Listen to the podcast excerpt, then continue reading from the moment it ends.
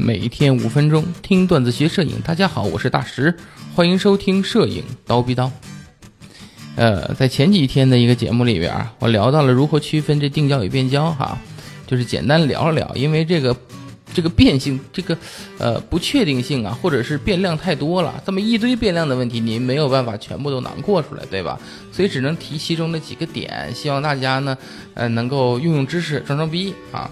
那么今天呢，聊一聊上期没有聊的问题，就是关于这个话题的第一部分啊，不知道大家怎么聊偏，聊成定焦和变焦去了。第一部分是什么内容？就是这个二四七零的问题，问为什么二四七零啊称赞的人这么少，而且都觉得二四七零这焦段有点鸡肋啊。首先呢，我们先聊一聊这焦段啊，这二四七二四七零这焦段它。说长不长，对吧？你看他说短不短，对吧？就说白了，说广不广，哎，说长焦不长焦，你这这是什么焦段呢，对吧？其实你仔细想想，你拍风光，你用二四拍能拍，对不对？哎，但是你二四广吗？不广。在我镜头课里其实也对比过，对吧？你要是一个二四和幺六，那区别那是非常大，对吧？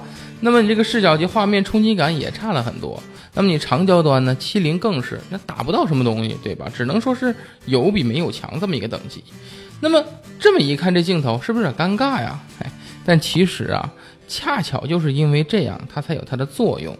我举个例子啊，如果你去一个，呃，你不清楚环境的这么一个地方去拍摄，那么你其实也不知道自己到底应该带什么镜头，因为你你对现场不清楚嘛，它到底是空间窄啊、宽呐，情况都不了解，那怎么办呢？我跟你说，带二四七零一定不会出大错。因为什么呢？因为虽然广角端不够广，但最少你有个二四，对吧？长焦端不够长，最少你还有个七零，拍不到好，但你能搭上个边儿，对吧？所以我就说这是一个，嗯，万用头，对吧？应急头，对。当然了，我说这是针对一般人啊，像我这种一般人啊，当然也有不是一般人，是什么呢？就有的大哥一说没问题，我去一下幺六三五二四七零。轻两百各背一个啊，拎个包走了。我去，对你这种不是一般人就不用考虑这种情况了，你就都背着就行了啊。这个是主要是像我这种背不动的人啊。那么通常呢，呃，不确定地点我都是带这种二四七零，而且特别是一些活动中啊，呃，因为在上几周待着无聊嘛，也是参加了一些群拍活动嘛，这个时候你就会发现，你拿一颗什么定焦头，对吧？不管三五定、五零定是吧？你其实真的不如一颗二四七零来的方便。怎么走怎么都有机位就好一点，你知道吧？要不然你还得摇点跑，所以这也是一个活动比较好用的一个镜头啊。那么说到这里了，就要说一下二四七零呢，我建议是选择二点八光圈的，对吧？不建议你选择 f 四光圈的。为什么呢？因为啊，如果你选 f 四光圈啊，你不如选我以下推荐的这颗镜头是什么呢？这颗就是二四杠八五啊，佳能是二四杠八五。F 三点五至四点五，尼康也有相同焦段、类似光圈的镜头，素质各方面比较相近啊，所以尼康的小伙伴也可以参考这些的内容啊。那么继续说回这颗二四八五，这颗镜头呢，它是一颗非恒定光圈的中焦段变焦镜头的呀。那么从这 EF 的标识，大家知道这是一颗全幅镜头，对吧？而且是一颗胶片时代的老镜头。那我为什么会要推荐它呢？对吧？首先光圈。虽然这是一颗非恒定光圈的变焦镜头啊，但是它的整体光圈是比较大的。你想啊，三点五至四点五什么意思呢？你把它看成一颗恒定四点五光圈的镜头，是不是可以？对吧？那么你再想想，佳能的小三元二四七零 F 四或者二四幺零五 F 四，它们恒定光圈是多少？F 四，对吧？那么你这 F 四和 F 四点五的光圈到底有多大差距呢？实际上啊，真没啥差距。